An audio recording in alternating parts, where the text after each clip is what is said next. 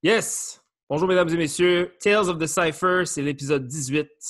Je suis Alex aka Suji avec mon pote Emile aka Emile. What up, bruh? What's up, bro? Yeah, yeah, yeah. Euh, épisode 18 avec euh, nul autre que Scramble Lock. Let me pull the crew name list parce qu'il y a comme quelques affiliations. Comment t'as trouvé ça, man? C'était bon? Yo, c'était c'était dope, man, parce que c'était, euh, tu sais, je pense notre premier épisode, mix de style, tu sais, le gars qui faisait du, du locking, du break aussi, et du break surtout avant le locking. Yeah. Puis qui était vraiment entre les deux, tu sais, était à Montréal, mais avant ça, c'était un gars de Hamilton, fait que c'est dope. Ouais. On a touché un peu des deux, fait que c'était Yeah. vraiment le fun. C'est ça, c'est un show c'est vraiment pertinent parce qu'en plus, on parle, tu sais, on parle de musique, on parle de culture. Fait que, tu sais, c'est comme, Mhm. euh, vous allez voir, c'est pas notre. euh, c'est c'est un peu le même, genre, tu sais, c'est- évidemment, c'est Tales of the Cypher, qu'on parle de break, mais c'est vraiment comme, c'est dans un autre. euh, Juste un peu différent. Ouais, juste un peu différent, mais c'est vraiment cool.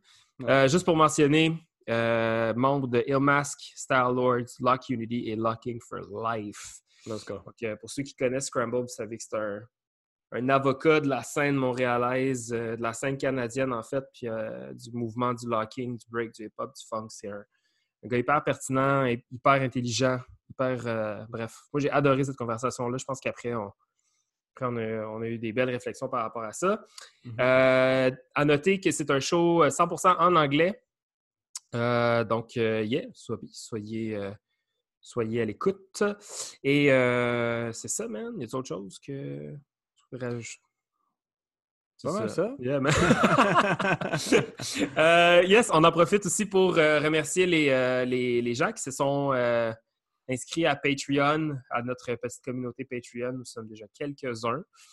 Juste à ce sujet-là, là, j'ai reçu des messages, puis je voulais juste comme rectifier.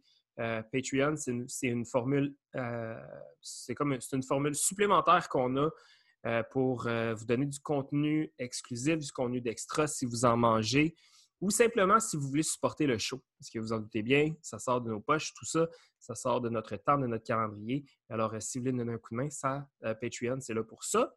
Mais euh, le show restera gratuit pour toujours et éter- éternellement. Et à chaque lundi, il va y avoir un nouvel épisode qui va sortir, à moins, de, à moins qu'on prenne une pause. Mais sinon, yes, ça reste la même bonne vieille formule de Tales of the. Sauf que si vous voulez participer à notre, à notre essor et à notre euh, production, ben, vous pouvez euh, vous abonner à Patreon, un petit 5 piastres US par mois pour nous donner un coup de main. C'est au patreon.com barre oblique Tales of the Cypher. Yeah! Sinon, sinon euh, on est sur les réseaux sociaux, Instagram, Facebook, en cherchant Cypher Sons. Et euh, vous pouvez écouter Tales of the Cypher, comme j'ai dit, tous les lundis sur Apple Podcasts, Google Podcasts, Podbean et Spotify. Et sinon, il ne nous reste plus qu'à vous souhaiter un bon podcast. Peace!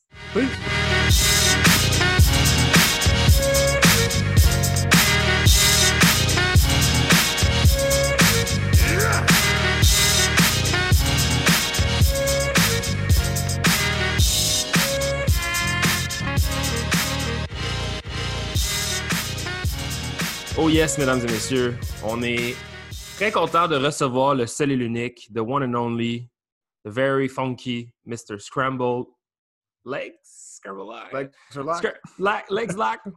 Well, I wrote Scramble is good. Scramble, yeah. I wrote Scramble in all of my notes, so I think we're just gonna stick to the, the Scramble for the show, but we're gonna have to deep dive into that to figure out how to correctly pronounce your name in a few minutes. But uh, yo, thank you so much for being here, man. It's a Pleasure. it's a pleasure to have you on. Um, when we started this uh, this podcasting, Emil and I, I think you were one of the first uh, names that came up. Like we had an, an initial like list of ten ish people, and if I remember well, your name was in there because uh, we know you're you're a really strong ambassador for the hip hop movement and just anything that has to do with uh, funk music, art, uh, anything that touches to to all the different angles of breaking, uh, but just in that the, of dancing and music in general. So thank you so much for taking the time to give us a a little bit of your Sunday morning. We really appreciate it. My pleasure, guys. Yeah. I, I know I said to you before that like I'm not from Montreal, and it's great to Yeah, hear yeah, the stories Yeah, of the Montrealers. But I also appreciate that you guys are including me too. So Yeah, course. man. happy to be here. Absolutely. Emile, toi, comment ça va? I'm good, man. I'm good. It's uh, yeah, Yeah. we're excited because we're gonna be hitting a few different things uh, than usual. So, Yeah. so it's good, man. Can't can't wait to start. Let's get it. All right. So let's um let's do like we always do. Let's deep dive into our our minds. Emil, first memories of Scramble. Can you can you recall? Uh, I think my first memory, and it's funny because uh, it's with the help of a picture that I remembered. Because there's a picture on Facebook. Uh, It's in the cipher, but it's in bragging rights. Uh, and you were wearing your, you were wearing a a, a, big funky hat. I was, I was not a fedora, but you know, like a, one of those big hats you usually wear. and uh, and yeah, I was like, man, who's this guy? Because you were you were you know you weren't dressed like the typical b-boy like you were like a b-boy with with like locking flavor right at the time i didn't know you were a locker so i just saw you like as a b-boy and at bragging rights so like my first memory was that exactly i just think of that picture like i'm in the cipher and you're in the middle you're dancing um and yeah that was my first memories just you uh, at bragging rights you battled kinks i remember that Yes. uh if i'm not mistaken What is it? uh and then yeah i mean and then I, I I kept seeing you doing locking battles but I, I i always had the impression that you started locking before but turns out it was the other way around so anyway we'll get to that Yeah. but uh but yeah that was just my first memory really bragging rights and then well how could i forget those clothes? So after that uh you know i i, I- had a good uh, good good vivid memory of you. So um so yeah man that was uh, initially that bragging rights. What about you suji? This this has to be the the very same thing for me. And um specifically because because you battled kings and uh, i remember kings and i uh, were considerably tall and like slim dudes just like you. So we often have we often had had this conversation about like how to properly dance when you're that tall and that skinny with long fucking legs and long, long arms and stuff like that. So I remember seeing you uh, moving with such precision and uh, such style, and I've always had so much respect for like the tall, the tall b boys because I think people don't realize how tough it is to to dance when you're like this tall. You know, like every move that you project cannot be uh, cannot be done in the same way, shape, or form as like someone who's like five foot four. You know, but um, all that to say, I think I'm very happy to be a tall guy, regardless. but but uh, I remember I remember like really being impressed by like how precise and like defined your stuff was because I don't think you're you're the typical extremely baggy dresser. So like you so, so we really see your we really see your moves. Who is talking about like dressing baggies? Like we we uh, i think it was city City, Mr. yeah. So City was like, you know, like it's it's like smoothing the edges and stuff like that. You're the extreme opposite of that. Not saying that you're like wearing all skinny stuff, but you know what I'm saying. Like, it's really it's much easier to see your to see your steps and to see what where your where your legs are going specifically. Anyways, And we could see that obviously. Well, you you didn't necessarily, you didn't. That's for, for sure. You didn't come from the Montreal style. Like you looked very different than everybody else. You know. Yeah. So so to to you know to my to my understanding, like when I saw you at first at Bragging Rights, I thought you were from Montreal because you know I just started. I see b boys here in, in, in a Montreal jam, but we we quickly re- recognize like realize they don't move like anybody else here. I would say. But anyway, we'll get to that. So you you Those- brought it those up. bragging rights. Those bragging rights events were really cool. I mean, I have that picture. I think I have some videos from that event still too, yeah. somewhere in my my collection. Yeah. Uh, but I remember that as well. And uh, yo, the bragging rights is so crazy. If I look back on some of the videos, I see Mhm. even like like Hoy, photographer. Yeah. Yeah. I have Yeah, a yeah. clip of him, and he looks like like he was a kid. It's Yeah. crazy to think that like you know Hoy this was in my 10, first crew in 13 breaking. 10 Yeah. to 13 years ago when you guys Yeah. were so young. Yeah. But it's Yeah, great no, to see like to see you guys have grown into the you know the adults that you are in the scene and just like yeah. Yeah. you know doing things. It's so great, man. It's crazy. Yeah, man. No, Bra- bragging rights was such a, at least for my, for myself and for Alex too, because we started around the same time uh, in the scene. But like, it was such a, like, first impression of the jam, packed. You know, so many Yeah. people, uh, free jam. You know, um, biggest jam. The guy kids. who the guy who ran it was a doctor. What was his name? It was it was he's a. Waso and it was uh, Caleb. Caleb. Yeah. Waso and Caleb. Yeah. Yeah. So Respect to those guys. They Yeah. kept the, the new generation, man. Yeah, yeah, exactly. You know, and we're really sad to to you know when it stopped. I think it was like 2014 that it stopped, or Mhm. something 15. I don't know, but uh, but yeah, no, it was a huge thing, and and for for I think it was the only jam where when you start out, you're like, oh my god, this is the you know the uh how do I say this like the IBE for kids or whatever. We're getting Yeah. all excited, you know, like I remember when Fleo made his like when he was there Yeah, at these battles. exactly, All these exactly. young guys. All the, Exactly. all of the generation that's there now. A lot of you guys started from those. Yeah, ones. no, we we won in Great. 2010, and we're like, oh my god, we're good, we're set. You know, so it was just like it was that impression. We get a trophy, you get all excited, which is great for the new generation, right? So yeah, props to those guys, Caleb and Wasso. But uh, yeah, Um, Scramble, let's uh, let's try and travel back in time. I am uh, trying to figure out what moment, uh, when, which precise moment can you think of when you think about like the first time you actually saw breaking or um, met breaking in your life? Can you So You yeah, that? Um, I was three years old. holy shit! It was 1986. It was 1986, and my uncle at the time, he was like in his 20s, I believe, and like this is when breaking was popular in the 80s, right? So my Yeah. uncle, he put me on. He's like, Mark, this is Michael Jackson. Listen to this, and then he showed me videos. This is breakdancing, and and since I was like three years old, I had seen it. Wow. I had like remembered it. I always remembered it. You know, like my parents have videos of me dancing in the basement as a kid, Mm. doing all this stuff. And I remember even at my uncle's wedding, I was like, there's a video of me breaking or doing whatever. I was like, That's amazing. if you watch the if you watch the Boogie Brats video, you know how Frank Boogie. There's a scene Frank before and after, and you see Yeah. right, go. That yeah, like I have a clip kind of like that. You know, Amazing. that's my first memory. And wow. in the when was it um, when michael jackson did jam which is 92 the other memory i, I remember seeing michael locking and popping with Oh, the shit. music video with jordan Yeah. and Mhm. again i remember this and then i always have had it in the back of my head about breaking but you know as a kid you don't really you know just, just kind of like whatever and then it was in 98 when run dmc came out with their uh, it's like that music video that's when the Mhm. like i was part of that resurgence generation you know the Yeah. generation that started getting into breaking because of it appearing in music videos Yeah. so Run DMC, it's like that. I was at a high school dance, and uh, one of the one of the guys who I grew up with all through elementary, high school, we were in grade nine, and I had seen him at this high school dance get in the cir- circle and start breaking, and I was like, Mm. "What? Really? Like I didn't know he did this." And I remember That's it was crazy. school dance, much music video dance party. They had uh, Wu Tang Clan's Triumph was like popular at the time Okay. yeah, yeah. Damn, what an Uh, era. And like i just remember vividly seeing this and then the next day that guy was getting all this props in school right and Amazing. at that time he started like we weren't really friends at that point and he started kind of being like a bully towards me Mm. so i was like yo if he can do it i can do it and Hmm.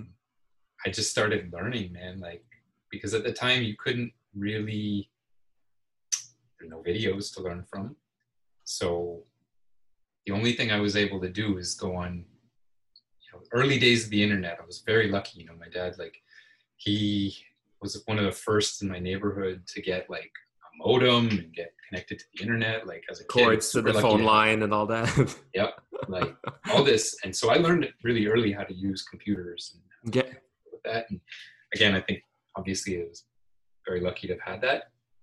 But because of this, you know, bboy.com was one of the very first websites out there Yeah. Yeah, uh, dedicated to breaking, and there were written instructions on how to do the six step, written instructions on how to do the windmill, written instructions on how to do everything, and so that's how I learned That's Damn. initially. just Uh, was it dot .com or dot .org? bboy.com. There was also bboy.org, and they had Right. also clips and videos, but it was like Yeah. younger kids were going there, and there was Yeah. like not the like weird names for some of the moves and stuff like that. Yeah, yeah, yeah. bboy.com, there was bboy.org, there was freestylesession.com, and it was all those message boards that there was a lot of you know Right. talking about stuff, and that's how I learned. Ba- Right. First off, And this was all in Hamilton. yes. So I'm originally from Hamilton, Ontario. okay. Yeah. Uh, I was born there, and you know it's about an hour, forty-five minutes from Toronto. Okay. So I started in Hamilton, and I moved Mhm. to Montreal in two thousand six. So Okay. So Okay. Uh, let's um let's let's uh, stay in Hamilton for a little bit. So you're f- you're figuring out your first little ways into breaking, like learning the steps on your own. Is there, to your knowledge, is there uh like some other people doing the dance at the same time as you, like around you? Oh yes. Yeah. So Hamilton has a lot of history Okay. uh, because if you go back into the that time, it was like it was a really it was a cool era to be part of. Even though I was like 15 and I was getting kind of like the tail end of it, but Mm. like the biggest crew in Hamilton at that time were called the Raccoons, Okay.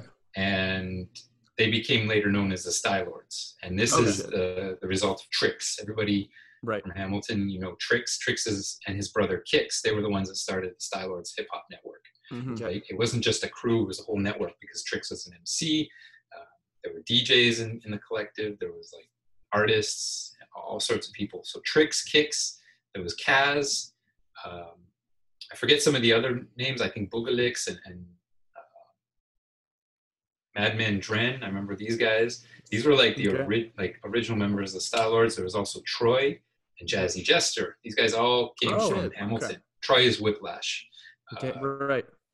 so Damn. all these guys, we all came from Hamilton. I was a lot younger than they were, Okay. but some of the first people I met were actually Jester. I think was actually one of the first b boys that I met outside of my high school neighborhood. That's amazing. And I met him because in Hamilton there was this event called Concrete Canvas, Okay. which was kind of like the equivalent to Under Pressure here. Or in Toronto, they had uh, the 416 Graph Expo. In Hamilton, they had this outdoor event on top of Jackson Square, which is a mall, but on the rooftop, they had this huge park. And uh, there was a hip hop festival in the summertime. It was graffiti, uh, breaking. Like if you look in the Boogie Brats video, you'll see a clip of Migas dancing with with a behind a stadium, and you see this orange sea. That's Copps Coliseum in Hamilton Okay. so yeah like hamilton there was a lot of stuff and so like style lords or raccoons if i go back before that like tricks has been breaking since the early 90s uh, maybe before for sure before that. And he's actually originally from montreal. He Oh, came Oh. he was living in montreal as a kid and then he moved to, to ontario. Damn. so him and his brother i know that they they formed that collective. But also in hamilton there were other crews. And so some of the breakers that i first saw in my high school they were part of another crew called the untouchables. Okay. the untouchables was a big crew from hamilton. A lot of different i think there was like there was a lot of filipino dancers from Mm. the untouchables i wasn't sure of everybody who was part of it because i was so young but i remember those guys did like my high school dances or uh, talent shows and that was the first time i saw windmills and jackhammers live It was Mhm. Crazy. mind-blowing That's so funny, man. Because like Style Lords, if eh, eh, like correct me if I'm wrong, because obviously my Toronto knowledge isn't as deep as Montreal knowledge, but you know, thanks to Switch B's post on on Facebook, and then you comment, you know, uh, me asking who exactly is Tricks. You know, he posted like a top ten. You then sent me the videos about Tricks. Mhm. Never heard the guy. Crazy, like crazy moves, like didn't make any sense. And uh and uh and then knowing that you're saying now that Jazzy Jester was in Style Lords is just I don't know if they were if they were connected with Style Lords. Like that's you got to Right. ask them to confirm that. But I just Okay. remember in Hamilton seeing Troy, Jesse, Tricks, Kicks. All these guys Mhm. were Okay. Because that was just I don't know if you a guys know about Kazer. Kazer he did a music video Mm. at some point called "Pedal to Nah, the Metal," and he Okay. became super popular on like Much Music and whatnot. But he was originally part of the Style Lords group. So Okay. if you guys go and look uh, in 1995 there was an event at, it was called the zubar battle or i think it was called it's all good and this was a legendary battle especially for people from toronto they know this it was like the main event where like breaking had like huge impact because crazy legs came to toronto i think it was crazy legs was here and um, they had this battle so there was this battle that took place between that involved bag of tricks raccoons flow rock and uh, some of the canadian floor masters guys Yeah, that sounds crazy. if you look at the video people refer to it as the 95 battle but this battle Mm. was like legendary people always talk about it and it was like you really see bag of tricks and so the thing that made it legendary was that crazy legs was there and he filmed it and then he released the tape on his bootleg Shit. betty series and that Oh, kind of went around and that's how people started hearing about canada and bag of tricks because of guys like gizmo and benzo and everybody who was part of that battle So, Wow. yeah and that funny? raccoons were the guys that they were battling so Yeah, it's pretty. Wow. is, is there footage of, of this on YouTube? Yeah. Like we could find it easily? Yep, just type 95 battle bag of tricks. I think it's Yeah. actually on one of my YouTube account. Like I have a YouTube Okay. account and I have some Yeah, yeah. footage up there. Sick. Cool. We'll we'll we'll, we'll make you do that, uh, Wow. that YouTube shout out after. But uh, I was just gonna make that relation between uh, um, tricks and and Jester. Even though Jester, you tell me he may might not have been 100% Stylers, but knowing that you were in Stylers and you can talk to us a bit about your initiation as well. But like the the the style of of the crews, I would say, just looking at tricks, it wasn't the typical like supernats, uh, um, you know, Migas, Fam, all these types of dudes. Like Tricks had its own style, and Stylers uh, in, in in general as well. Like, how did do you have any an idea like how did that how did that come about? The whole Style Lords style, like because he looked a bit different from everyone else. I can't really speak too much about that because I mean it's before my time. But Mhm. what I do know, like Tricks did, you know, he was part like he was connected with Supernats to a certain extent. I know like they Okay. consider him as part of the Supernats family in some way. I'm not sure though. So Okay. that's something that like you guys will need to confirm. Um, Yeah. But like, what was also really cool is that Tricks at some point opened up a studio in Hamilton, and it was kind of like the Style Lord studio that was open 24 hours. Like they would always be there. guys could go and practice. Like I had people, I know like people would say that like yo, it was Hamilton was not a like people didn't really like going to Hamilton, but it was a good Yeah. place to go because you could practice there and you Mm. could like build your craft in certain ways and not have, you know, nobody would see it because at that time like biting was huge, right? Mhm. you didn't want you didn't want to be have somebody bite your stuff. You didn't want to be biting other people's stuff. So I know like Hamilton was kind kind of considered a, a place for you to go to kind of like work on your craft and develop stuff. And actually, just you know, in the times that we did practice with tricks, like he always had really he had like ideas. There was always ideas coming out. It was always such a creative time. There were times a little bit later when I joined the crew uh, and we were practicing. We would practice out in the park and like we'd always do something unique, you know, like we'd have ciphers where it was like, all right, so now we're gonna do uh, breaking with one arm or breaking Yeah. with like one leg and trying to like come up with different concepts and stuff. And that's actually something that like I still carry with me today. You know, that's that's part of who I am of that That's creativity. insane. And I always I always say, man, like that time was so formative for me, especially like with tricks with my my other crew members like treble bass even um, other people who are part of Style Lords that you know we represented all together. Marvin, uh, Pogo Hops, all those guys, man. So we It's typically we typically ask uh, about like local inspirations, but I think you you just gave us a really clear and precise idea of like what helped you It develop your own though, craft. man. Like yeah. it goes deep because yeah, lo- like there were local inspirations, and for sure, like early on, like Bag of Tricks, Supernaturals, Boogie Brats. A little bit late, like Boogie Brats. I first saw Migas was '99.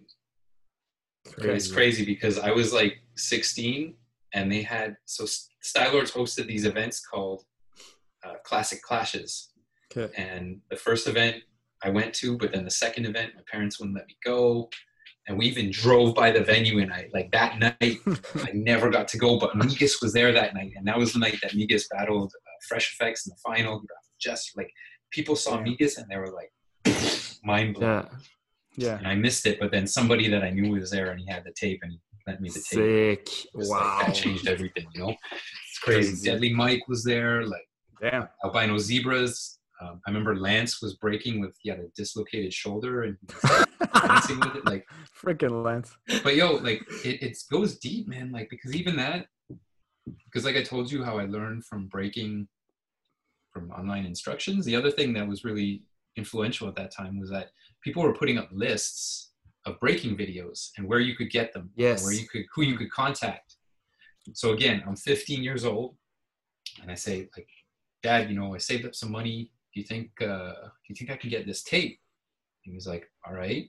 Well, how do you get it? I was like, Well, you have to call this number, and I think you need a credit card or something like that. That's- money order. so good.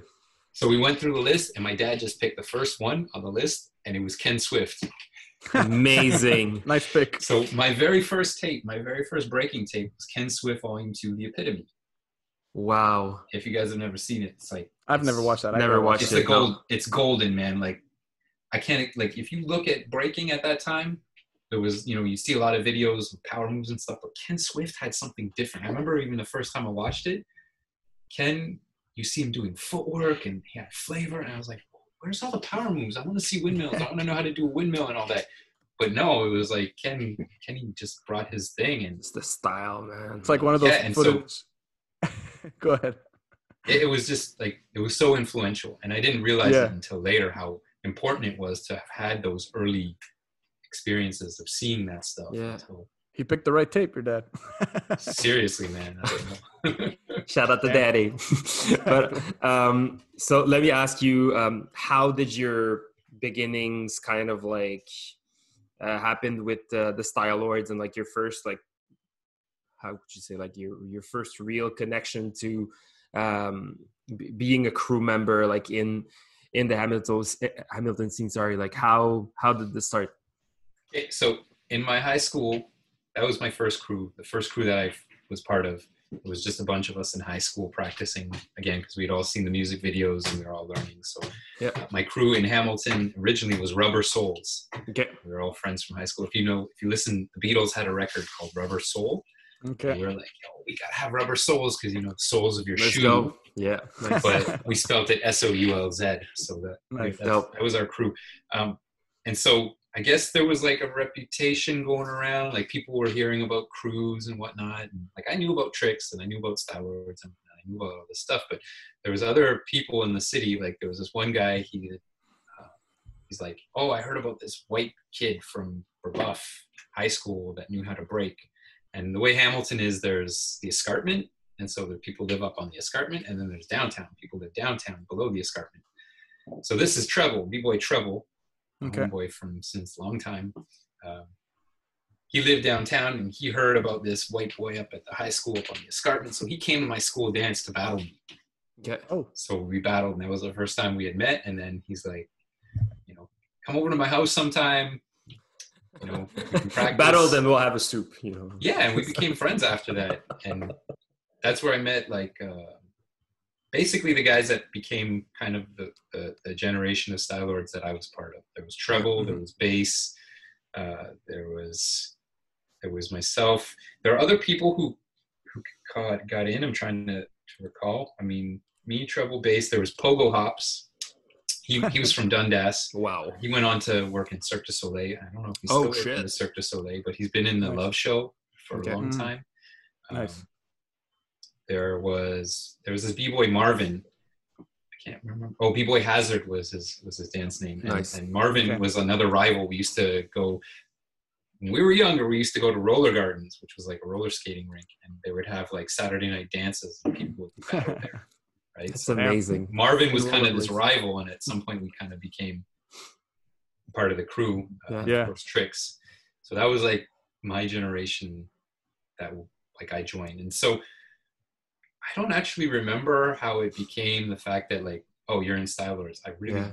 don't. Maybe maybe Fab could like explain that a bit more, but I Mhm. don't remember. I just know that like we did battles, and then we started repping with the Style Lords name, and Mm. just became a thing, and just happened.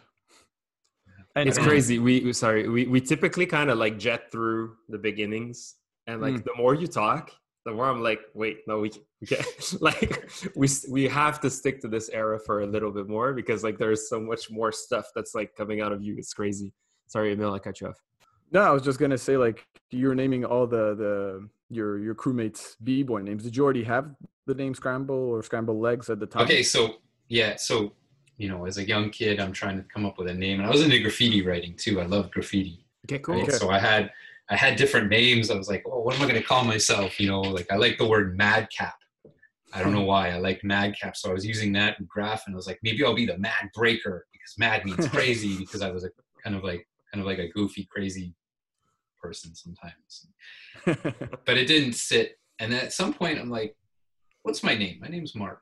Mark S. Mark S. backwards is Scram. And, then, and when I was in high school, somebody was like, yo, because you're tall, like when I watch you break your legs, they're just scrambling all over the floor. oh, that's kind of cool. What if I gave myself the name Scrambled Legs? Nice. Mm. And it, it, it stuck. So I used that for a long time. Nice. When I got into locking, I was like, what do I do? Well, scrambled lock. It's kind of sounds like Campbell lock. Campbell lock is Yeah. Don Yeah. Campbell lock, the guy who created locking. Yeah. I was mm-hmm. like, oh, maybe that'd be a cool kind of transition. Now I just, I don't know. Scramble's good. Scramble works, right? Yeah, worked and it, it's like as I got older, it was more like scrambled, right? You think about scrambling eggs, you're mixing stuff in. So the mm-hmm. idea is that you know I've learned different styles of dance and different styles within dances Yeah. that like I like to kind of Mix formulate things. a mix of it all, and it just you know something comes at the end of it. So that's That's kind of why I stick with scramble. Right. And and and you mentioned you came to Montreal in 2006. So just before we we, we jump on that because it's pretty late. I don't know. I would have pictured you came a bit earlier, but uh, anyway, that was just my impression. But uh, how how was it? So you were battling. I mean, technically, you're still with Style Lords, technically, and like uh, you know, at the time, you were battling much more. Just how was? Uh, just talk to us a bit about the scene. Uh, obviously, I know we're trying to stick to Montreal, but just here, um, like Suji said, there's so much stuff to to to to, to learn about. So at the time, 2000s, anyway, up until 2006, how was it battling in Toronto? How was the how were the 2000s in Toronto? Just curious. intense intense I'm look sure. okay again i'm i'm part of the generation that came from that tail end of the era where like you know breaking was part of hip hop jams and djs it was all everything was together right? Like so what we see with like let's say under pressure is kind of like reminiscent of that era of like when everything was kind of together and not separated. But at the same time people were going to uh, events for breaking. So the biggest event for us at that time that we always like would want to go and represent was back to the underground, and that was the event that Dizzy did out in uh, out in Toronto uh, at La Casa de Hall, which was like um, what was the area? North York, yeah, it was North York. So it was kind of like an industrial area. It was kind of outside of the main part of the city, and it was like it was some of the rawest, you know, events that I went to for being a kid at the time. And my parents were like super strict. Like I wasn't allowed to go to Toronto on my own. I had to take the bus. I had to like commute to get there. And I had my Mhm. parents were super strict. They're like, you have to be home at a certain time. And so I couldn't stay for all the events. And, and I'm like 18, 19, and my parents were still kind of, you know, being super Yeah. strict with it. But yeah, back to the underground was super huge. Um, a lot of the times going to those battles, that's where I really got to see, you know, the Toronto scene. And it was also because of like events there, that's where I met the Fantastic Poppers, who were my first teachers for locking Okay. and, Mm. and street dance because they started doing events with there there as well. Um, so it's all intertwined. But yeah, back to the underground was crazy. I mean, again, as a young person, learning about biting was like crucial because Mm. coming from Toronto, it was always stressed like you had to be original. And if you bite, you're gonna get your ass kicked, or you know somebody's gonna call you out on it. So we were like, for me, it was like it was almost like you're scared to like you got to come original, otherwise you're gonna get in a fight because we'd see it like we saw DDT Supernats. They were always battling each other. that was like always intense, and there was always you know back and forth between who's biting who, and it was just like sometimes fights broke out like Yeah. Yeah. I can you're just imagine. like, what the hell? It's crazy. So Damn. yeah, So coming pretty from sorry, c- coming from such like a an intense, defined, also like kind of like uh, raw scene. Uh, what were you expecting when you came to Montreal? Were you like?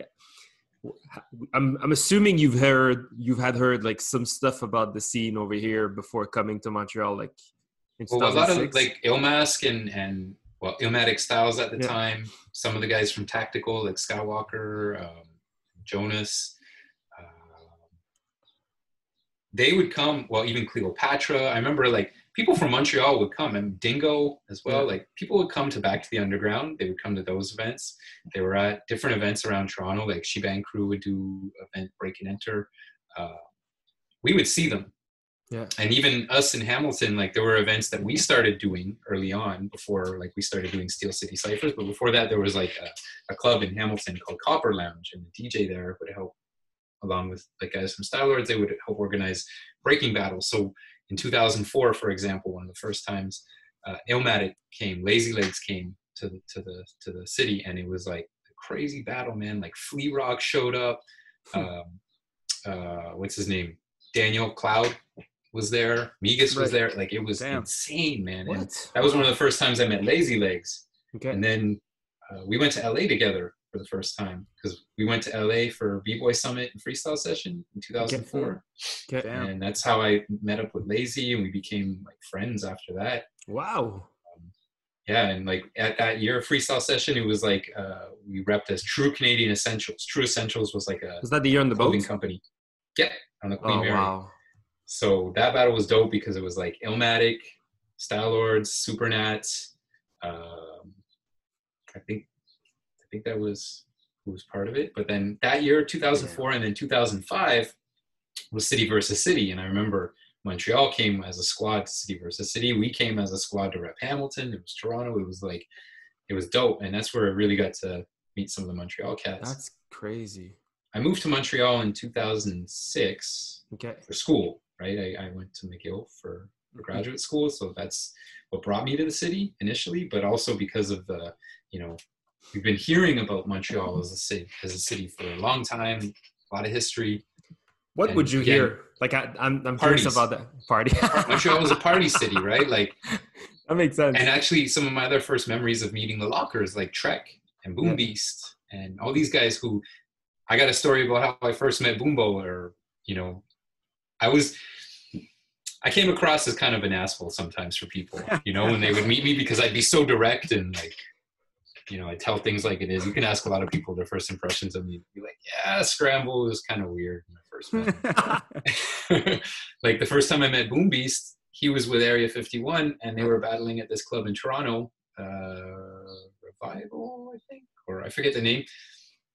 It was a, a jam organized by Drunken Monks and Area 51 was battling and my crew member was like, yo, get in, this guy's popping. So that was Boombo. And I just jumped in. It wasn't even my battle, but I jumped in and I went and started battling against Boom Beast. And like, that's how we met the first time wow. and yeah, it's kind of funny.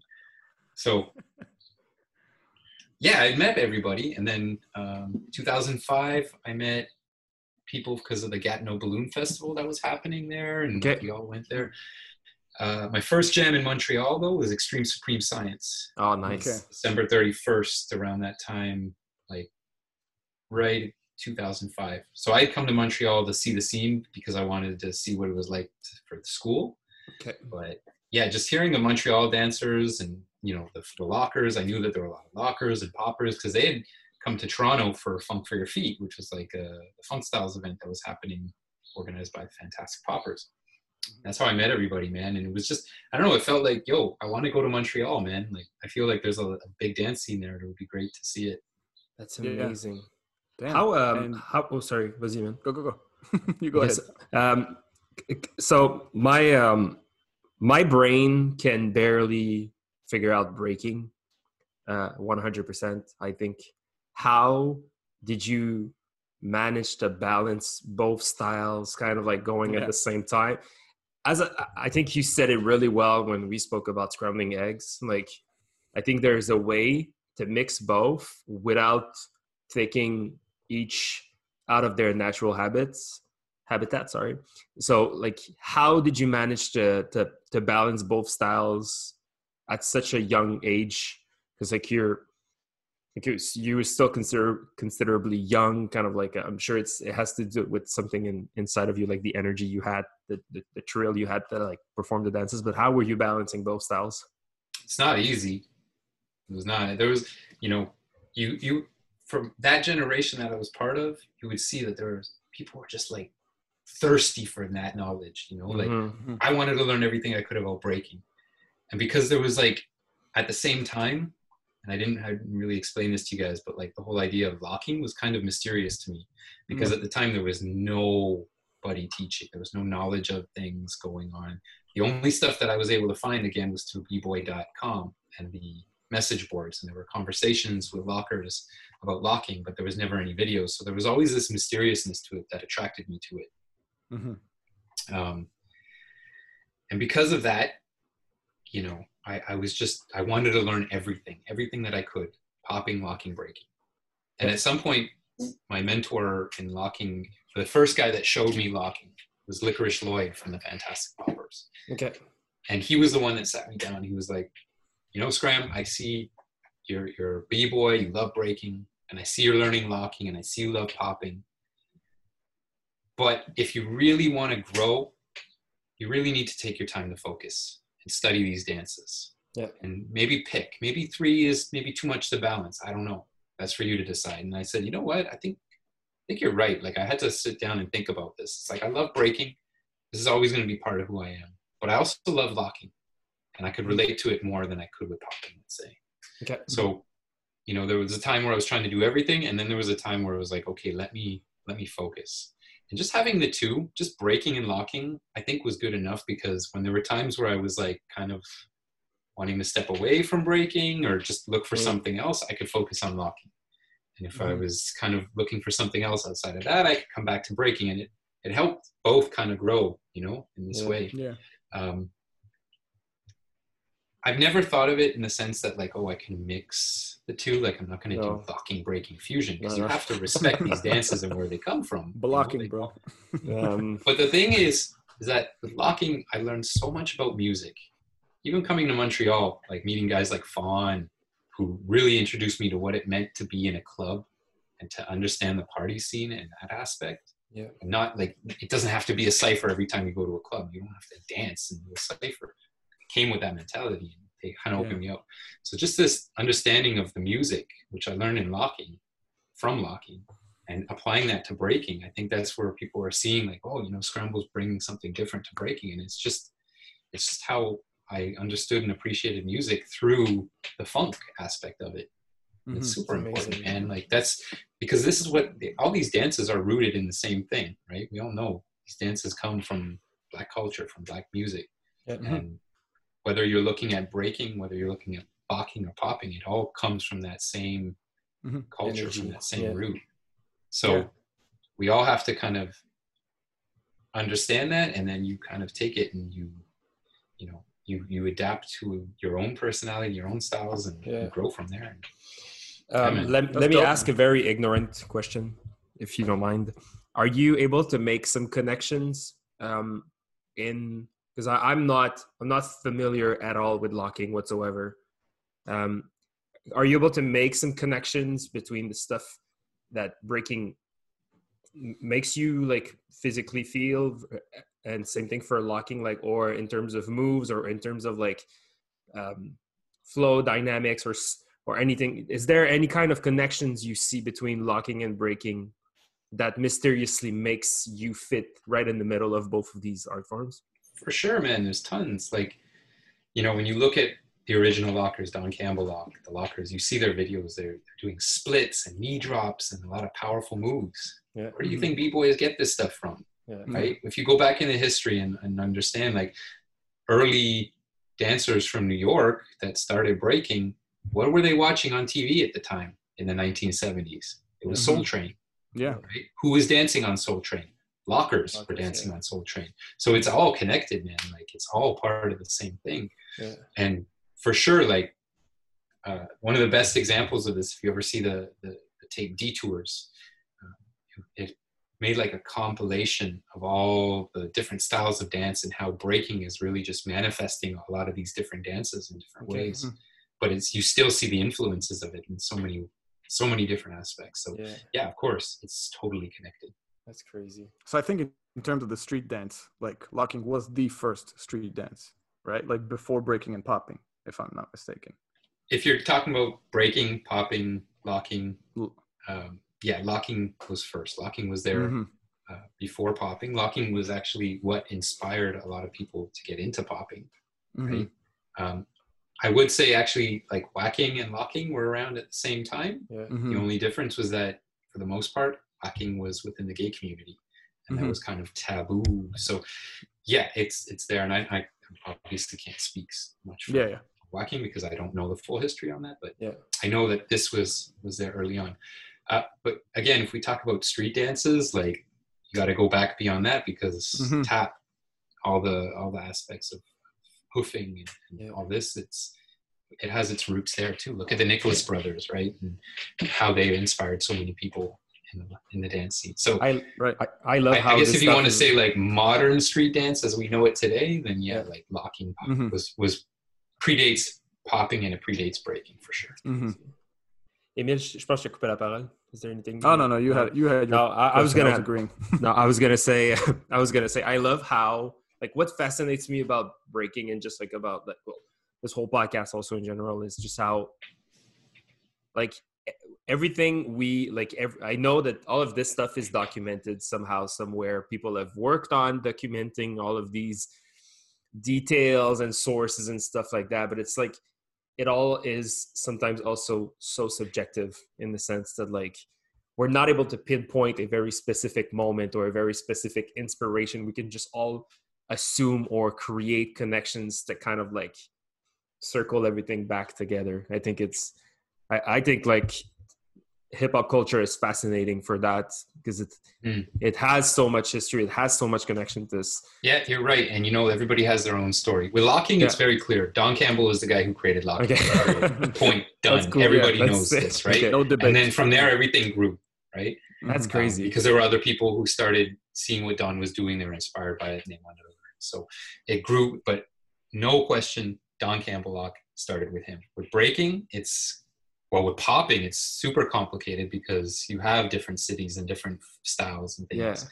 Um, and same with breaking too, right? Like, I mean, I think again, from my understanding, you know, the parties at Kool Herc, uh, 1520 Sedgwick Avenue, these are this is the place of people Yeah, refer to as birth, the yeah. birthplace of hip hop, you know. But again, there was so many people who were around at the time that kind of it came from. But yeah, it's like Yeah.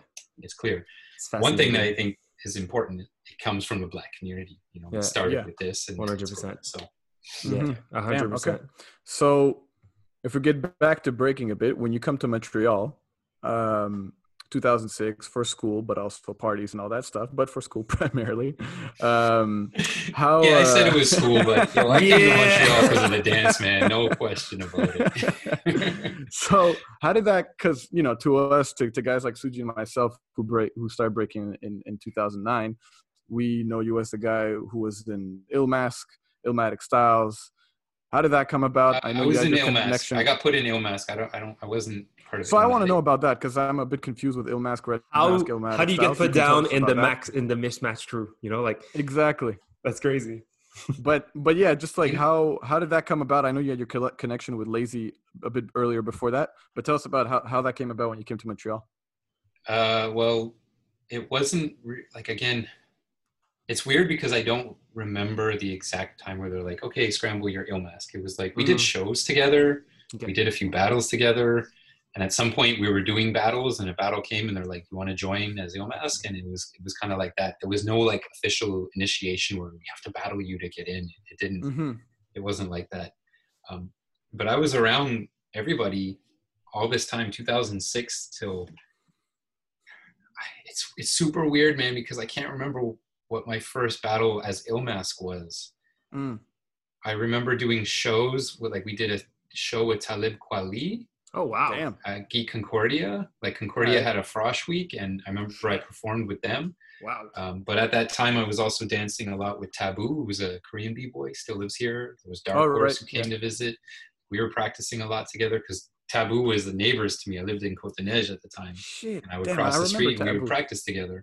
wow Damn. Um, but yeah, just I'd go to every single event that was happening, man. Like all the all the events that were happening at that time. I'd just go and Mhm. rap and whatever. I mean, so yeah, it's it's kind of it's not very clear. It's very fluid. I guess. Right. I Illmask, just came naturally, just like that. You know. Well, I think. Illmask was there before me because they. Like Oh, I yeah, said, but they I mean, did, you joining did the city versus city, but me joining the crew was a little bit more kind of like Mhm. it just it just happened again. Confirm with the other guys. Yeah, yeah, yeah. This is from my perspective. It was just like it just kind of stay political here yeah, yeah, yeah. So, and and when would you say was the time? because correct me if I'm wrong, and I don't want to, you know, make you a, a, show off here by talking about your locking pedigree and your your your your, uh, you know, uh, all the jams you've won, and because we've heard you won huge jams in locking. But like, when was the time that you were, you know, you moved to Montreal in 2006? We've heard s- stories of uh, of you like winning these huge locking jams. If I'm not mistaken, you won Battle of the Year locking, like all this stuff. How did that uh, come about? And I mean, you learned locking after breaking, and then you start winning all these gigantic jams for for locking, pretty much Yeah. the biggest jams in the world for locking. So okay, how was that? the biggest at the time, at the time was B Boy Summit was probably one of the biggest events Yeah. in North Mhm. America, right? Like Yeah. freestyle session was growing, but B Boy Summit was big. Everybody knew about B Boy Summit. It was like the mecca. You had to go to the B Boy Summit because that's where everybody was, hmm Mhm. right? And so I went for the first time in 2004, but before that, 2003, 2002, 2001, 2000, those years, they were starting locking contests there Mhm. and that's where locking was really kind of having this resurgence because it was being involved in that in that event at the b-boy summit Okay. guys like gemini who mm-hmm. was well known because he was winning those contests flowmaster they were the two people that i saw that like were not from the old school generation but like from the newer generation they were a generation before me i was super inspired by them and i Okay. could mm-hmm. see like, yo, these guys were going to the B Boy Summit, and I got to go to this. In 2004, I had a like I had dreams of like the importance of like if you want to learn this dance, you got to meet the originals because again, my teacher Licorice Lloyd, he put me on. He gave me the tape of the lockers. He said, Mhm. "You watch this tape," and I saw that, and then I heard that like B Boy Summit was happening in 2004, and that some of the lockers, including Don Campbell, was going to be there. Fluky Luke, like all these originators who were part of the early generation. So I was like, yo, I have to go. And at that same time, one of the other original lockers, his name was Rerun, Fred Berry, he passed away. And it hit me and was like, yo, these guys aren't going to be around forever. If I really want to learn this dance, I got to go to LA. I got to learn from the source. I got to meet these pioneers and I got to hear their stories and really get as much as I can about it. So that's what it was going to the summit 2004 and then 2005 i went back to la and basically every year every summer i would go back Hmm. you know i'd have a little bit of vacation from school or whatnot and i would like that was my summer vacation i go to la so i could study and learn That's Uh, amazing. the turning point for me was 2006 Yeah. um, it was it was seriously like i had left hamilton i had moved to montreal like a couple weeks before that but i had moved back to hamilton to stay with my parents a little bit longer and i flew to la for the b-boy summit that year i won the locking battle Oh shit. and then i moved like literally i flew from la and i moved to montreal that like same Wow. weekend so it was Yeah. like it was so crazy because that was like one won a b-boy summit it was huge and yeah. Just I don't like know. that. It was like one of the first locking contests Yeah. that like I won. It was like super weird. I wasn't the first. The first one I was, was the first freestyle session, but like the first one that I won was like it changed. So it was like, yo, I want to keep doing this. I want to. I want to keep doing this because this is this is Mhm. dope. You know, I This is working. There was, there was potential, yeah. And yeah, I mean, 2006, seven. Like I won freestyle session 2007. There was a locking battle of the battle of the year 2009 and I started doing these contests. And it was it was cool, man. You know, like I loved I loved doing these battles, and I think it it was nice to like have that as kind of a boost for confidence. Yeah. Um, and then came a time where I was like, well, maybe I can make a profession of this, or I maybe I can be a, you know a, a battler, and I can do this. And it hit at around like 2009, 2010 that like. Yeah, battling is great. It's good to keep battling, but like winning the contests and having that kind of rep, it's like it's not everything, you know. Yeah. yeah. You're absolutely So- right. I was very competitive at that time and was very like, you know, I gotta win just to boot one. I gotta win freestyle session. I gotta win UK champs. But when it and it hit, then when you started losing battles, that's where you like it. You kind of come back down to earth. You start like, okay, let me refocus. Let me think about what it is that I'm doing here. Why I want want to do this dance. Yeah. Mhm. Um, I was um, I was gonna ask you a little like later on this conversation, but I think it's I think what you just said right now kind of like makes sense. But what what is the place of the funk culture in your life? Like, what kind of what kind of meaning does funk have for you? Like, where does funk sit in your heart? Because I think, uh, I think I said it in the beginning. Like for me, you are impersonating such a such a, a unique essence. Your character is so unique. Your style is so unique. Um, the way the way you dress when you come to jams, like you you really are. I think someone who pays uh, pays a lot of attention to the details, and I think that uh, well, you're uh, you're soulmate is a DJ as well. You're surrounded by vinyls and, mm. and turntables, and you're you're very vocal about like how um, I think your your your dancing and your music like really takes a lot of space in your in your in yourself. Like, what kind of what what's the meaning of the of the funk for you? It's a good question. It's a very large um, question. I'm sorry. Yeah, of course. I mean, look. I know where I come from. I'm, I'm, a kid that grew up in the suburbs. You know, I didn't have that. Yeah. I'm not from the black community. I don't come from where the roots of the dance come from mm-hmm. right? And when I came and started learning about it and doing my research, and I was welcomed. So I'm like, I'm always like eternally grateful for for having that, like for being welcomed into the communities that I was like in, in studying. And I don't know, man. Like over the years, I realized like you know from doing research and studying that that, that funk is a way of people expressing themselves yeah. especially people who have gone through a lot of hardships right you look at the black experience and you look at what people have gone through and why uh, they express themselves the way they did like if you look at sly stone or if you look at george clinton you look at you know uh, prince even funk manifests itself so differently for everybody mm-hmm. but it's such a rewarding thing, right? Like having that music, having that form of expression. And I think really, I mean, when you look at the essence, is that that funk is for everybody. I'm quoting George Clinton: "Funk is its own reward." Right? There's mm-hmm. something rewarding about being able to express yourself, yeah, and to, mm-hmm. to feel that that kind of feeling. And again, I can only say for my own experiences that, that it's made me who I am.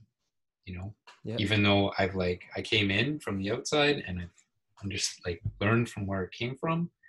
At some point something grew inside me right mm-hmm. from all the lessons that i've had from conversations that i've had from my own life experiences and understanding like my own personal struggles or whatnot. Mm-hmm. but you yeah man. research man. Hmm. and it's never ending too right? There's always new stuff to discover. It's you always have to keep going back to the source and understand and learn where these things come from but yeah, I mean, when I think about it now, funk is that that ability to to be free and to be your true self. It's taken a long time for me to understand what is my true self, and I'm still learning what it is. You know. Yeah. Well, I think uh, I, I can, I because I see you at these parties. I think I haven't, like, I can't think of a of a voyage fantastique where I have not seen you. I feel like every time, like I don't go all the time, but every time I go, you're you're there.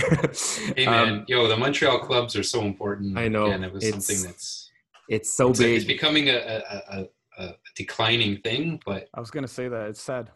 It's so important, especially yeah. like you know, if and when we're able to get back together. I think like there needs to be continued focus on creating that party vibe and yeah, bringing this back sure. because it's it's what makes Montreal so special. It's what brought me to this city. I was I was gonna so much. I was gonna piggyback of what you said about freedom, and um, like funny enough or sadly enough, my very fat my very last um, my very last moment in a in a group setting before this whole COVID situation was uh, March seventh, Voyage Fantastique at Belmont. Oh, yeah.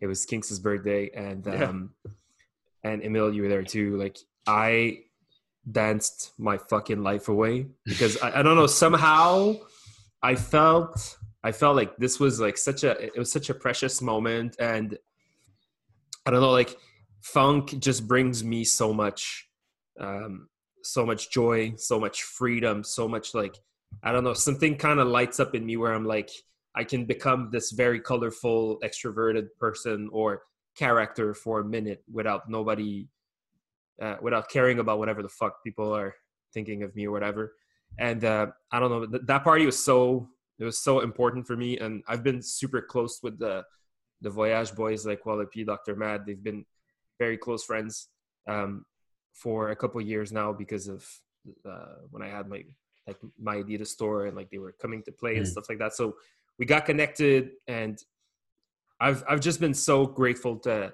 be able to enjoy their work, to enjoy their music, especially when you you get to go to the parties and just enjoy funk as it is, you know, like take it all in and and um, yeah, I think um, your your presence in the club in the, in the club scene in the funk scene probably speaks a lot more than my my experience does.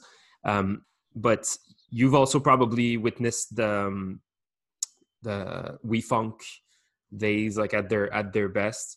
Have you ever considered kind of like putting yourself in a in, in a setting like this? Because I think you mentioned that y- you've entertained working full time from for dancing. Is that what you do now, or you're still working as a as a professional? I think you're a chemist.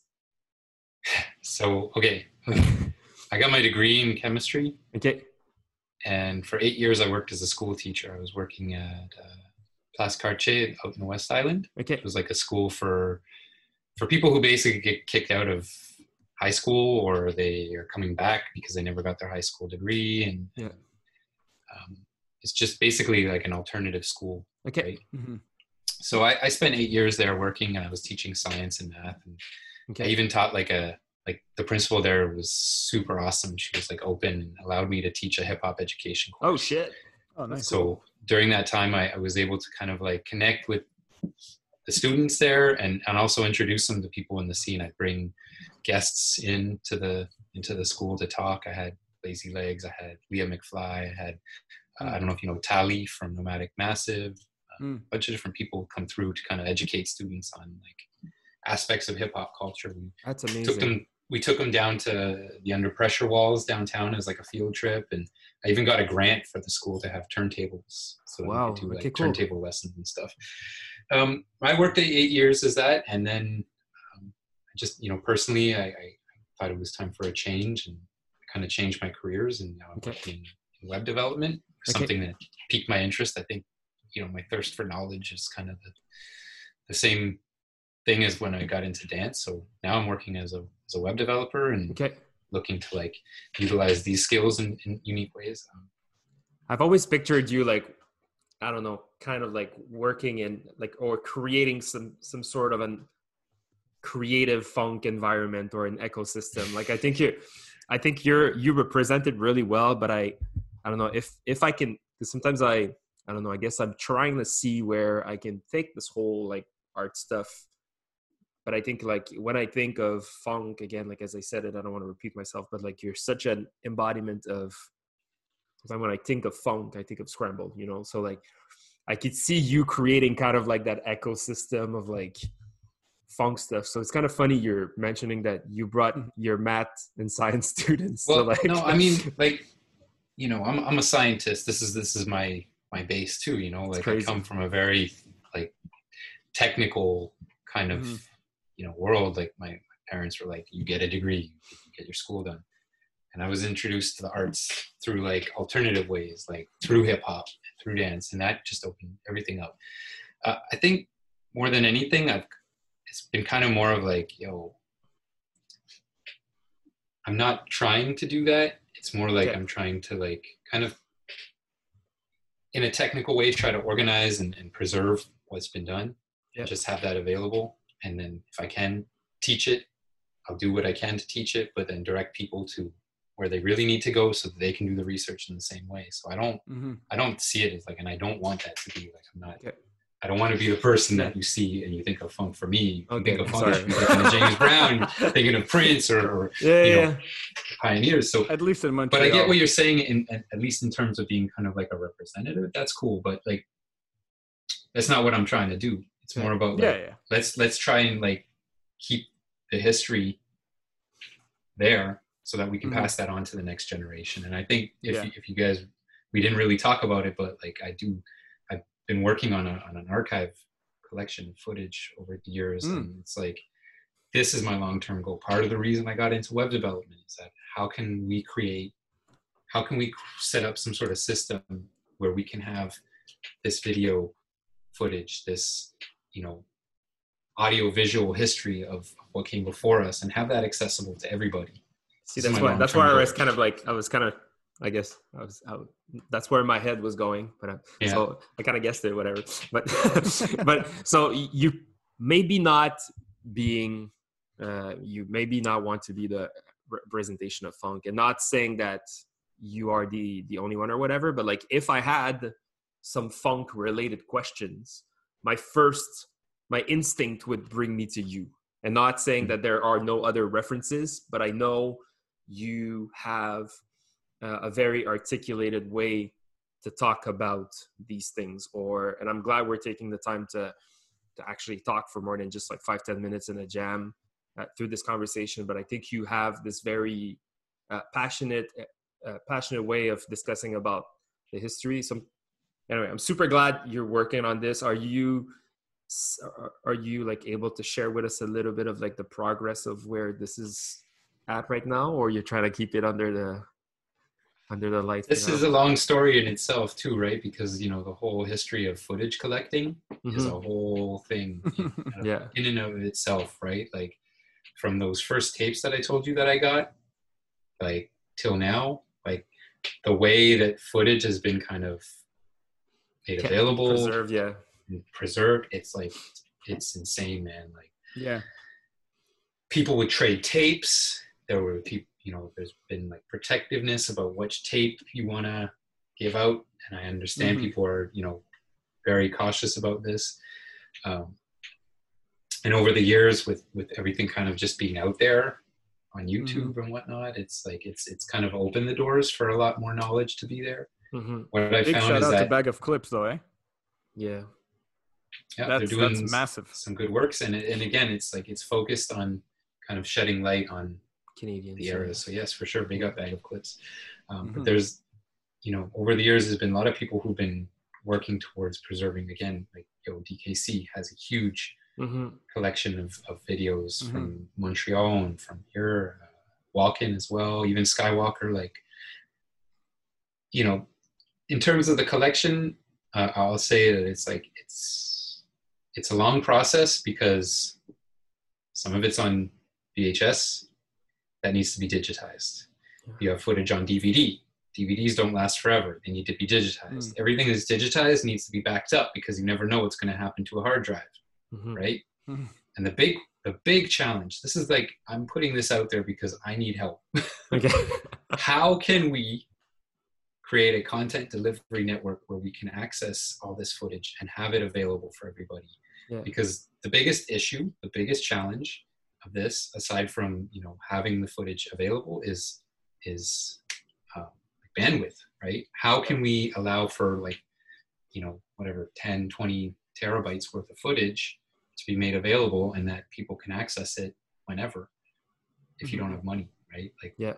you think of companies like youtube or other video companies that like they're able to do this but how can we do this in the street community? I think going forward this is super important because if there's one thing that i could do to help give back is to provide something like that or to lay the foundation for that so that in the future generations people want to learn about locking they can go here and they can see the history of it. They want to learn a bit about montreal style of, of history or toronto's history or hamilton's history. It's like that stuff can be organized. And even though it's all kind of blended together there's still ways of organizing it that you can kind of study it and see.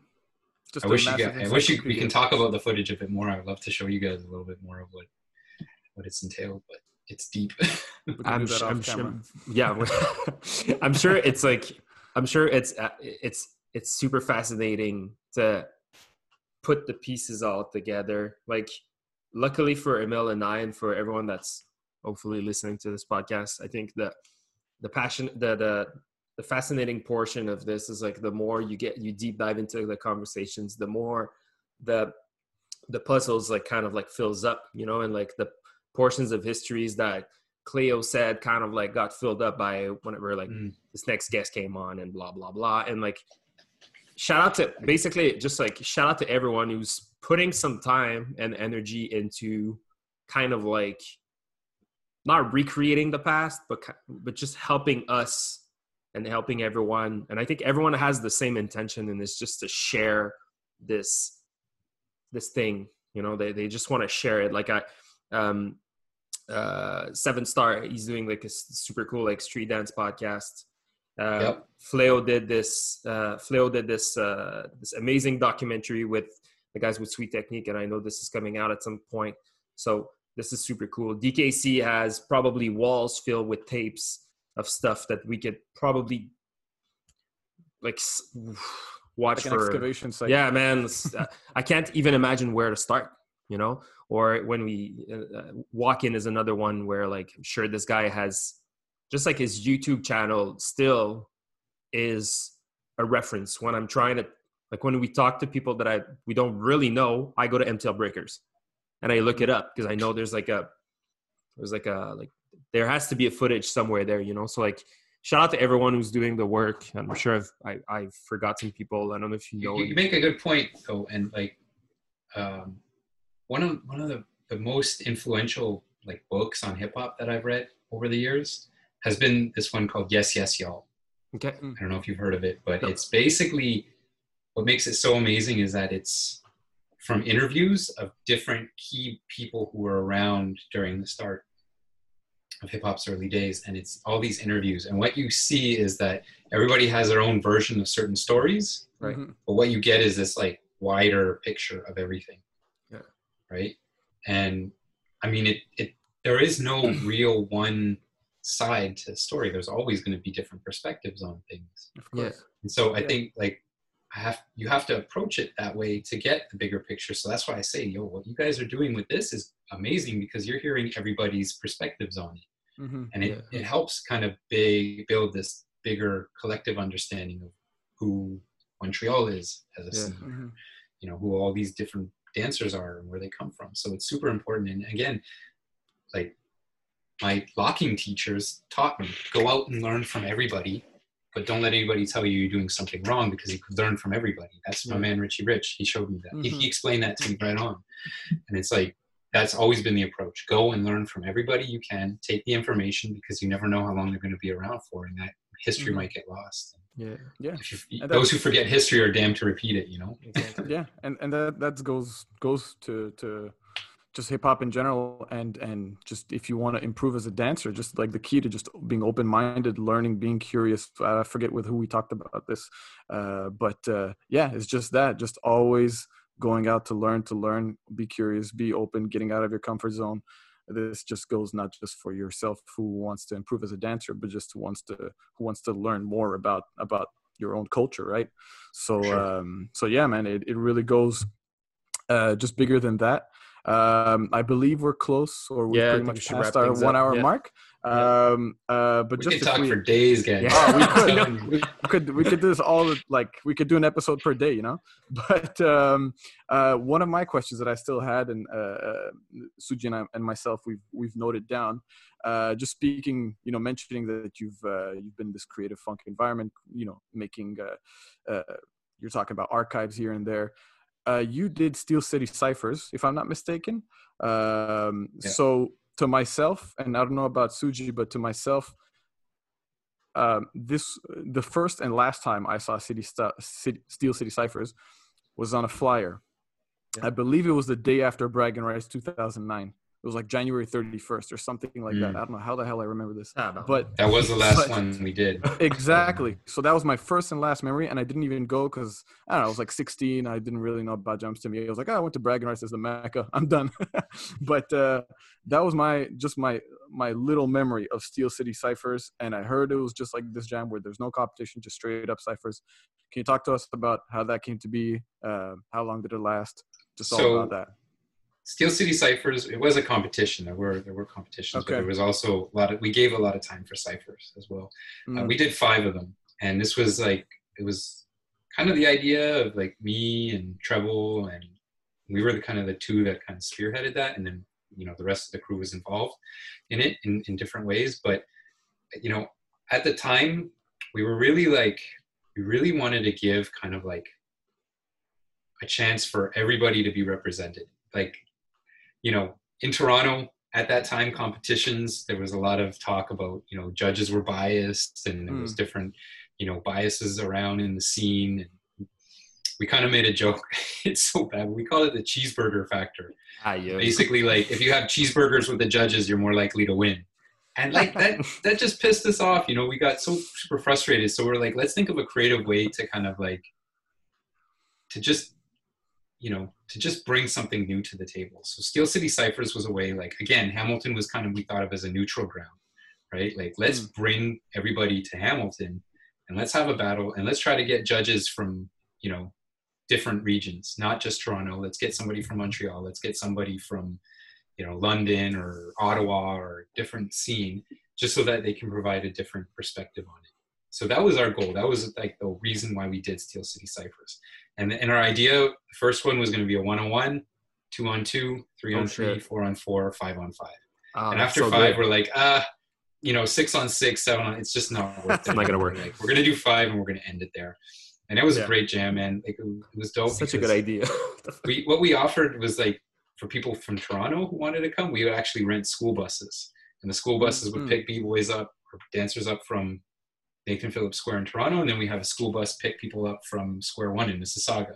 So it allowed for everybody to come in, and yeah, it That's was it was a good jam, man, and I think it was like something we were really happy about doing this event, and we really wanted to to give something to the community, and especially that Mhm. last one, that fifth one was so amazing because again the battles were hype and there were tons of circles like the ciphers of that from that jam were like it was dope man so, So the one yeah, that I was talking about, that was that was the last one. That was in Montreal. Yeah. yeah I, I remember fresh format battled um funk fanatics or some of the guys from mec i forget who it was Okay. exactly but yeah Damn, Sick. I didn't even know at 2009 that was the last one Just started making. Turns out the day after it was even big jam. but yo So- see you know what was crazy it was like i was living in montreal for like half of them i was organizing the jam from montreal and then having to come back to hamilton to make it happen Oh, shit. That's cool though. That's really cool, Yeah. man. Brings you brings you back home like with the fam. It's dope, man. Yo, nice. Mark, thank you so much, man. Like this My was pleasure. great. This was Anytime, like a, this was such a different conversation than I was expecting, to be honest, man. Like I think we went in different directions, uh, and super cool. It was very very cool to to speak with you, man. It's uh, so what about these rapid fire questions They're- they're coming. Yeah, yeah, it's coming, it's coming. they're coming. They're coming. Ah, shit. All right, So, Émile, yeah. let's go. Oh man, I think it's time we change this up because I know, uh. Scramble really uh, knows all this. We're But, slacking. uh, we should change but- them every week. We're slacking. but there are some questions that you know, even if we keep it uh, the same ones, uh, we get different answers. So it's good to know. Anyway, that's my way of uh, backing us up. But we've got this. All right, Scramble. Uh, okay, first question: Your favorite MC or your hip hop group? Ooh. Et voila. There you go. oh, see now that that's a good one because it's so so tough, bro. Yeah. We did our we did our job. Yes. I love Big Daddy Kane. I, Yeah. I love Rakim. Uh huh. I love ultramagnetic MCs like those Yeah. Yes. Okay. Favorite Kane. I love Kane. Yeah, man. Kane? Yeah. Uh, which, by the way, my favorite moment was when he dropped that mic. I don't know if that was staged or not, and then he picks it up again. He starts keeps rapping, dropping him shit, and still looking Did you good. see him Anyway. live in Montreal? Uh, did I? I think I saw Kane- Rakim, but I didn't see He came, yeah, Kane came 2009 at Saints before Saints got closed down. Oh my god, Oh, it was When- dope. when we just started. Yeah. Sad. All right. Uh, favorite uh, moment in your career? I know that's really tough, but what was your favorite moment in general? One of your favorite, at least, or maybe a milestone. Man. I love those long silences. It means that we're going deep. He's eliminating a few in his head. I don't know, man. Like, there's nothing. I mean, going to LA the first time and meeting Okay. the original Mhm. lockers, this was, it was a, I, I would say it was a turning point. Mhm. This Mhm. 2004 going to LA, this was the, the big thing for me. Okay, sick. And meeting, like, like I met Don Campbell for the first time. This was like, it was mind Eye opening. Yeah, it's crazy. 2004 LA. hmm Uh, another question that might be hard. Uh, favorite jam of all time? Or something special to your heart? For, for dance, like the B-Boy Summits were amazing, but yo, Mhm. favorite jam? There was a Mm. party that happened here in Montreal that I'll never forget. It was organized by, I think Puma put together an event, and it Okay. was like a Yo MTV Raps party. Oh shit. oh, and it was like it took place in a mansion. It was like it's called it was called the What? mansion. It's actually downtown on Maisonneuve and For real? uh, it's right near where La Milsa used to be. Oh shit! There's this big damn. mansion. I forget. I think it's like a U. It's I think it's like an Airbnb or a B and B or something like that now. But at that time, it was this mansion, and it for Montreal, man, it's one of the, the most vivid memories. It was like a '90s throwback party, and they had brought in this group from from New York called the Retro Kids, and they were all into like you know New Jack Swing style dancing and early hip hop dancing. And I remember. Leah McFly and her brother Mhm. um, Link, Boogeyman Links. Uh, I was there. Um, I think Venom was there too. There was a whole bunch. There was just a few of us there, and it was a small little party. But yo, Mm. these guys like Leah and Link straight up called out the retro kids, and a battle happened. And I've never seen anything as crazy as that before. That was like, that was such Yeah. a vivid memory. One of my favorite jams I've ever been to for sure. Amazing. All the stuff Wow. that happened at Jello, like all the jams at Jello Bar, Yeah. Oh, that parties that happened. Jello bar there, was man. fun, man. yeah. Shit. R.I.P. to Jello Bar. But for straight Um, like dance events, Bust a Move here in Montreal, like yes. Oh, Oh, my yeah. god. that too. Bust a Move was memorable. That too. Right. Yeah. Damn. All right. Um, favorite kicks for breaking. Uh, for breaking, Yeah.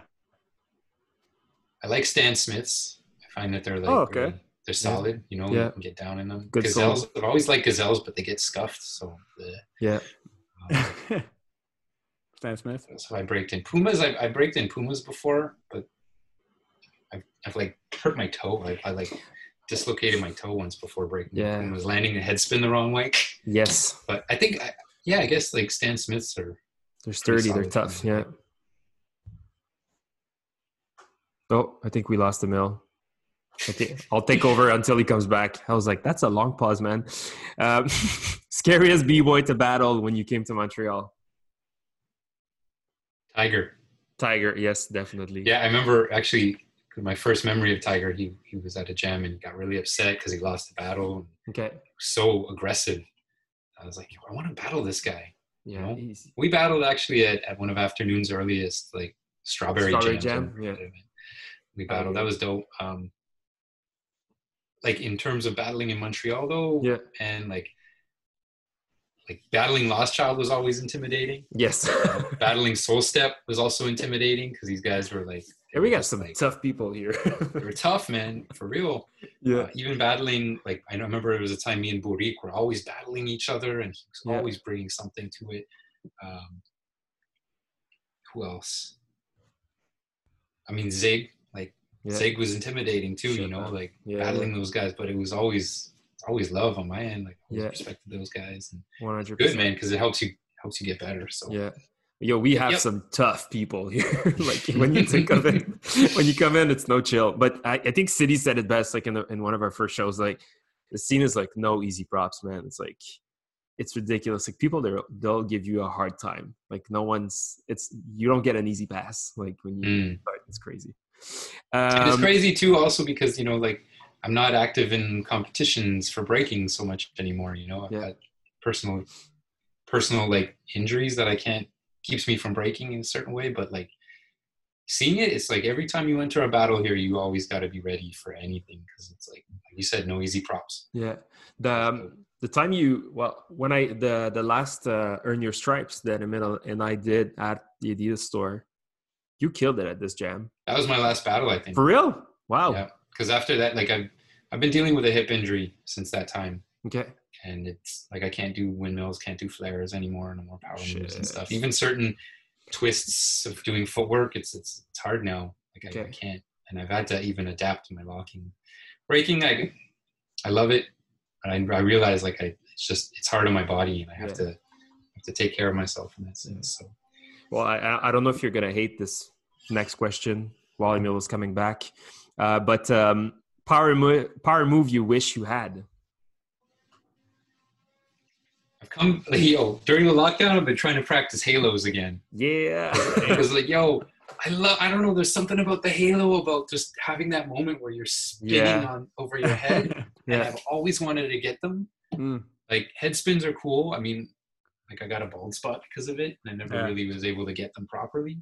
Air flares, I think everybody's always wanted air flare, but yo, Yeah. halo for me has been like I agree with you. I just want to have three perfect halos and doing that turn. off. Can you do one at least? I can do one, yeah. Yeah. Shit. But like to, to do it with the icy ice style, where you Yeah. like put it on your forearm. Yeah. Oh, the Never donuts. was like, able to get yeah, that. yeah. I call those donuts. I don't know who else calls those donuts. Well, we donuts- call we call yeah, them 'cause telephone quick step- boots. Quick step is really good at them. You see Quick step do the donut So spinning good. on his head and his Mhm. forearm. So but that's good. like the transition into the because Mhm. it's icy ice, right? Icy ice is the guy that kind of Yeah. New York City Breakers Yeah. that developed Mhm. the Halo. So yeah, man, it's crazy. Nice. um, West Coast or East Coast in general. Generally West Coast. speaking, West Coast. Yes. Okay. Next question. You're gonna love this one. Tupac or Biggie? Tupac. Okay. I got it. I know the answer. Storm or Crazy Legs? Yo, legs was such an early influence on me, man. Like, I learned about biting because I did Crazy Legs' backspin move to take the shoe off into the back Oh bridge. shit! And somebody went up to me and was like, "Yo, you realize? I know you got that from Beat Street. I know you did that from Crazy Legs." And that was my first introduction to what biting was. So, Crazy Legs had such an influence on me, man, because I like his footwork was phenomenal. The Yeah. style that he had. I never And I, love never, Storm. Like big respect to Storm. But Yeah, Of course. but I- I've never even tried the, the this move from Crazy Legs. I never even entertained giving this move a shot. like, my first battle, man, I did it, and somebody called me out. on it. It's like, Yo, you bit the most famous footage. all right, uh, Premier or RZA? RZA. Nice. But oh, oh Yeah, no! I'm I mean, You. Premier did so much, right? But Yeah. like the RZA Yeah. for me, again, I, I go back to the beginning, seeing Wu Tang Clan at that first school dance. It's like Mhm. it had such an influence on me. yeah. for Real. The- I love that we made you hesitate there. Um, so if you if you could um, suggest a guest for Émile and I to have on the podcast, DKC. Obviously. everyone's everyone's. I'm just Spicy. gonna I, I'm just gonna Tash. point blank say it here, but like Guys, we DKC didn't will forget. be yeah we didn't forget DKC will be on the show. It's just a matter of doing it extremely properly. So and I'm not I'm not talking to you specifically, Mark. For but, like, sure. just everyone But I would, says I would also love to have you guys interview Tash Okay. uh, Mm. because she was around as a B Nice. girl Absolutely. and getting into dance as well as and Spicy, man. Yeah. I think hearing Mhm. Spicy, like, I know you guys are focusing on the on the, on the breaking Uh, side, but We'll see. it's Oh, also Cholo. I think Cholo would be great for you guys Cholo to interview B? because I, I've heard a lot of the, the interviews you guys did with Tactical and stuff, and hearing his his view on it because I know he's a little bit older. Yeah. I think that would be a really good too. He's uh we've uh, we're in the chats. It's uh it's coming. But uh yo, thank you so much, man. Thank you, thank you, Thank thank, you, you, for man. your That was time. so much it was fun. dude, it Thank you, brother. very fun to to to get to know you a little bit more. I think as I Shout said, out like to the we Cypher Sons. Thank you, guys man. doing good stuff. Thanks, Shout out to Illmask, Style Lords, let's go. Locking for Life, everybody in the locking scene. Yes. Well, thank you, man. Really appreciate it. Lock Unity. Yes. Unlock the funk. All right. Appreciate it, brother. Peace. Thanks, guys. Talk soon. Yo, can you mm. stay on though? Can they, Yeah, yeah. Cut the recording, like cut. 'Cause I We're want to good. show you something. We're gonna cut it. okay, cut. All right, peace.